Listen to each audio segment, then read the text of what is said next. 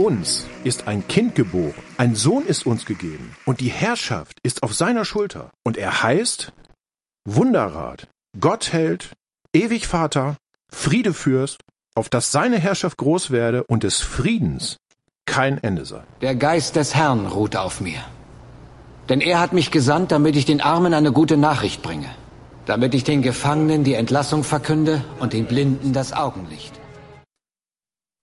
Wenn es ihre eigenen Lehren und Taten sind, wird das Ganze bald scheitern. Wenn es jedoch von Gott ist, werdet ihr sie nicht aufhalten können. Diese Worte spricht Gamaliel hinein in eine sehr kritische Situation.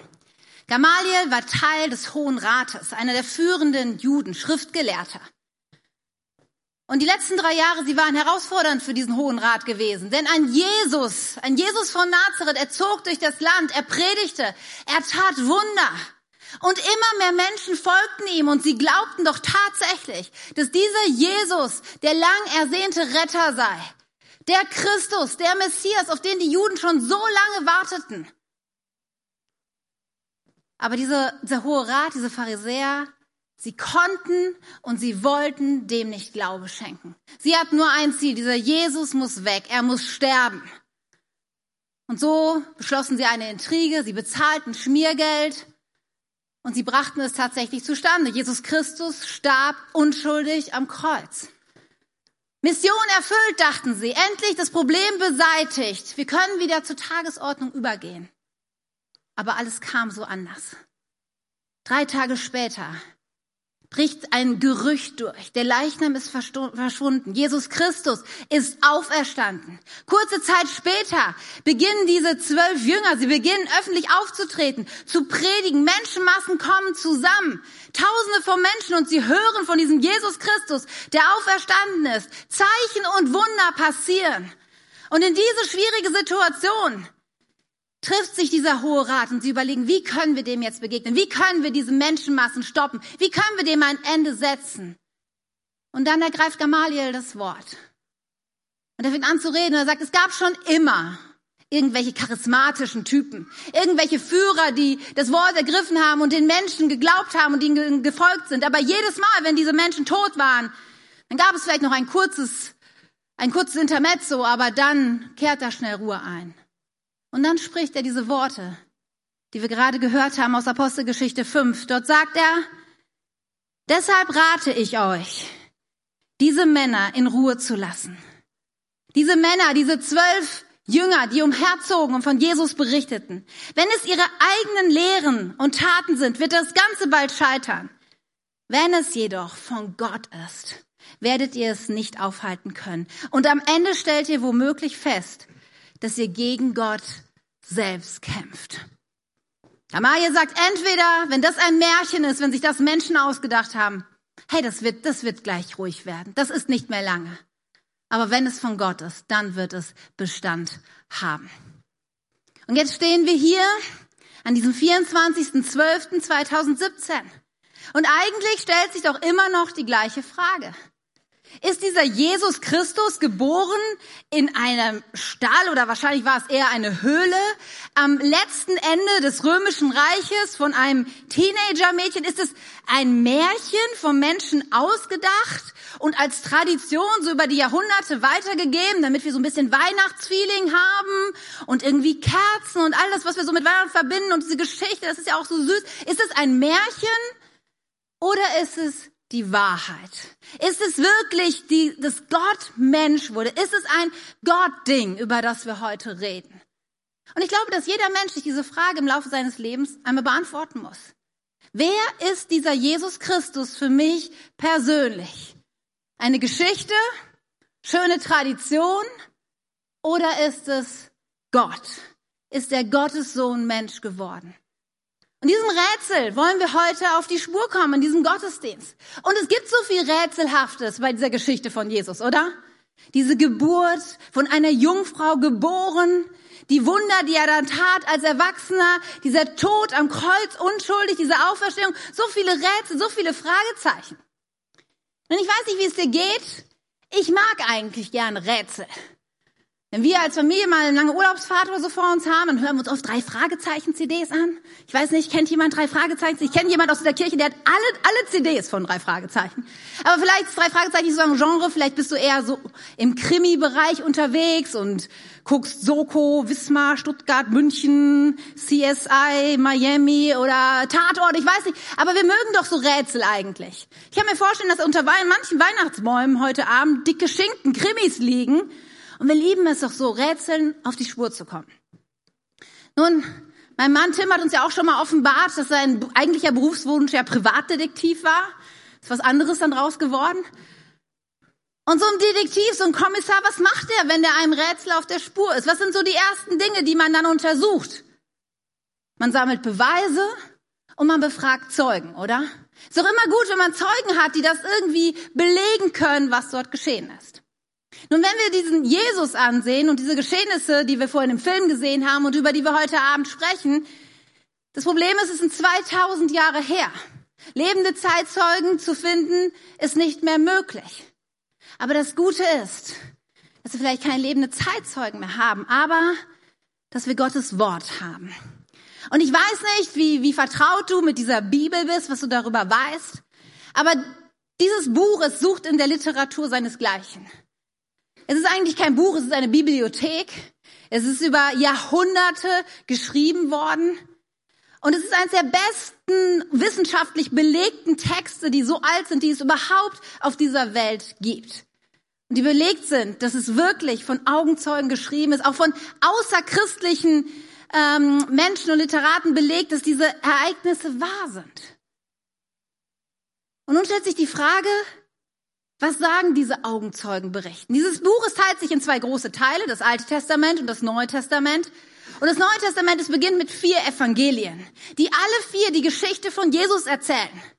Aus unterschiedlichen Blickwinkeln. Zwei davon werden von Jüngern berichtet. Von Menschen, die mit Jesus tagtäglich unterwegs sind. Und zwei von Menschen, die ihm sehr nahe standen und in dieser Zeit gelebt haben und viel mitbekommen haben davon.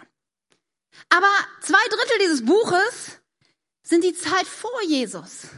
Und jetzt kommt etwas, was das Rätsel um Jesus noch größer macht. Denn diese zwei Drittel, diesen zwei Dritteln sind über 300 Aussagen über den Retter und über den Messias gemacht.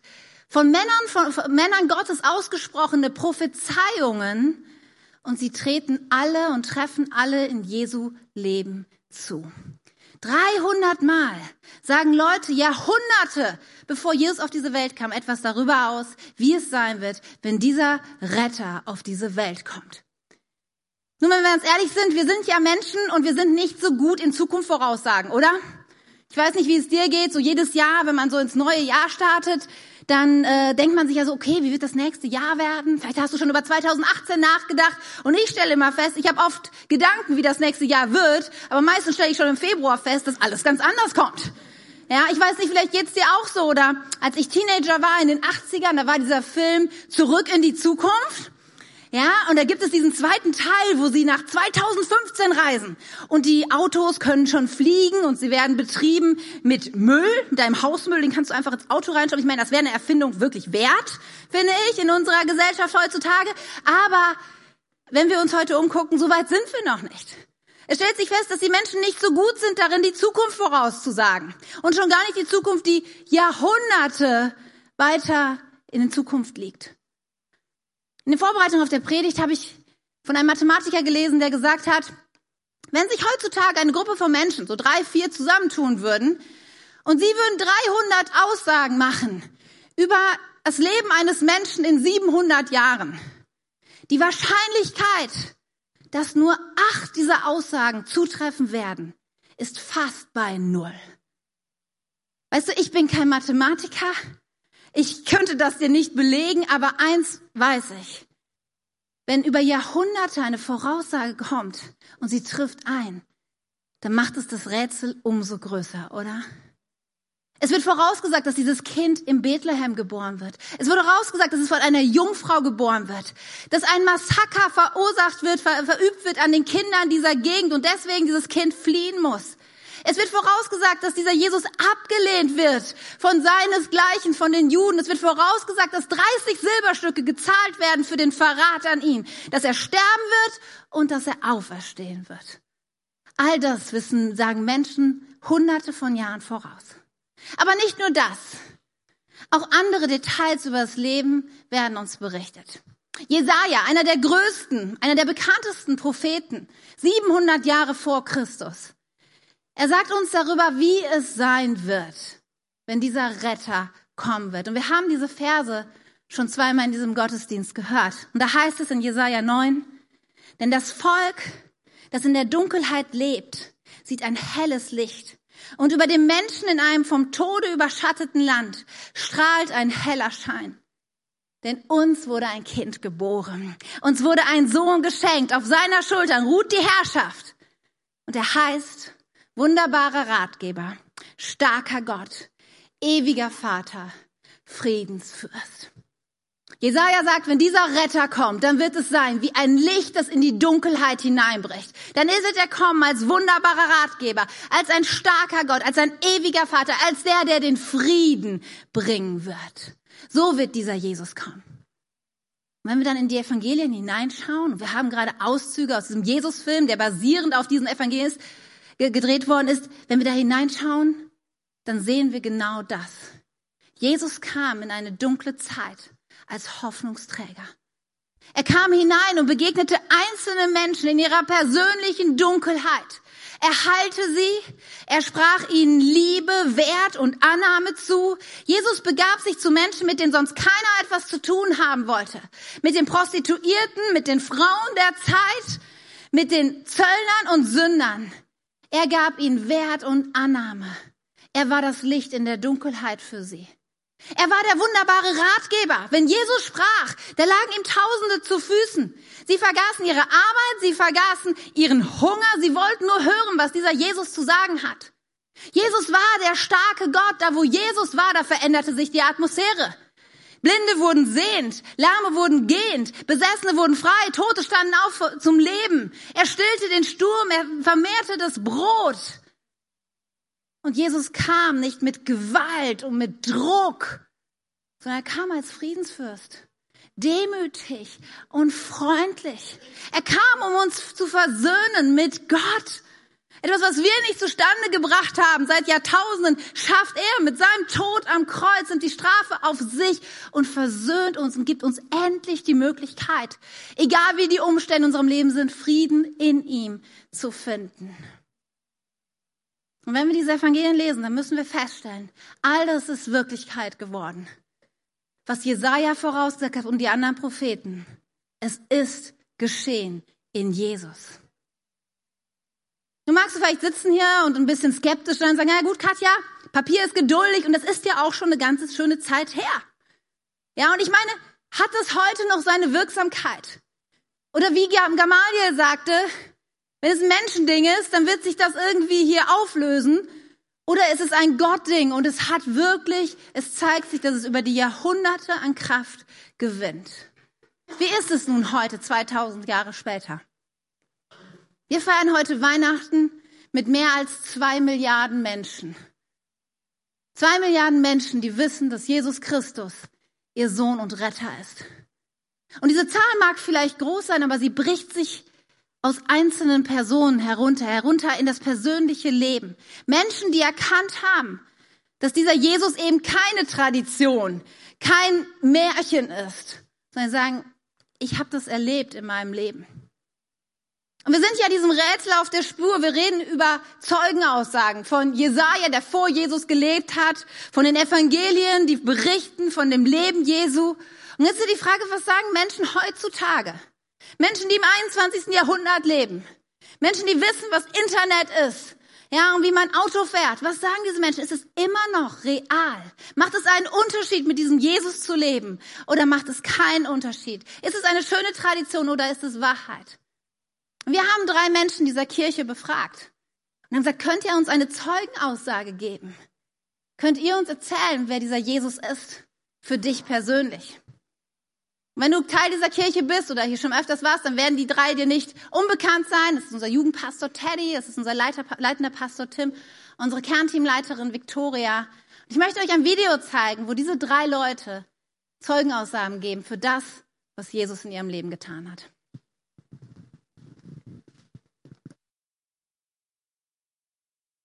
Hey, mein Name ist Teddy. Ich bin 27 Jahre alt und ich möchte euch eine kurze Geschichte von meinem Leben erzählen. Ähm, ich war nicht immer so, wie ich jetzt bin und äh, ich hatte eine Zeit in meinem Leben, wo es ganz düster aussah, wo Dunkelheit ganz stark in meinem Leben einfach Platz genommen hatte. Und zwar war es so, dass ich ähm, eine sehr lange Zeit mich auf Drogen, auf äh, Gewalt und auf Selbsthass fokussiert hatte und somit in einen ja, in eine Entwicklung reingekommen, in einen Zirkel reingekommen ist der Selbstzerstörung. In diesem Zirkel ging es mir gar nicht so gut. Ich habe ähm, immer mehr daran gezweifelt, wer ich bin, immer mehr daran gezweifelt, ähm, was ich hier zu suchen habe auf der Welt und irgendwann auch die Frage gestellt, warum ich dann eigentlich in dieser Welt leben sollte. Ähm, eines, eines Tages aber ähm, entschloss ich mich, dass ich äh, mal ein Buch, was bei mir zu Hause lag, und zwar ein Buch von einem äh, Pastor, evangelischen Pfarrer sogar, zu lesen und da stand ganz eindeutig, dass Jesus für meine Schuld und für meine Vergehen und für alles, was ich falsch gemacht habe, gestorben ist. Und es war das erste Mal in meinem Leben, dass ich wirklich verstanden hatte, dass Jesus für meine Sünden am Kreuz gestorben ist. Und ähm, das war der Moment, wo für mich klar wurde, wo alle, alle Barrikaden, alle Mauern gefallen sind und ich gemerkt habe, wow, Jesus liebt mich und Jesus ist genau deswegen für mich ans Kreuz gegangen, weil er mich liebt, weil er mich aus den Sünden befreien wollte. Und es war der Moment, wo ein Licht in diese Dunkelheit hineinkam und ich seitdem dieses Licht immer mehr spüre und dieses Licht immer mehr aus mir herauskommt und andere Menschen auch dadurch begeistert sein können. Und ich möchte euch ermutigen, dass ihr auch dieses Licht in euer Leben lasst, denn Gott hat es in meinem Leben möglich gemacht, mich aus der Dunkelheit herausgeführt ins Licht. Und Jesus kann das heute auch noch. Nach meiner Konfirmation habe ich damals gesagt, also der christliche Glaube ist definitiv nichts für mich. Ich bin Atheist geworden, bin in meiner Jugendzeit ohne Gott unterwegs gewesen, eigentlich auch als Kind, weil ich ohne christlichen Glauben aufgewachsen bin. In dieser Zeit hatte ich Freunde, ich hatte materiell alles, was ich mir damals so gewünscht habe. Ich habe Partys gefeiert, ich habe ein ganz normales Leben gelebt, ich war kein Problemkind. Und doch als die Party vorbei war, war mir eins immer wieder bewusst, nämlich, dass es in meinem Leben eine ziemliche Leere gibt. Auf der einen Seite habe ich meine ganze Zukunft schon vor mir gesehen.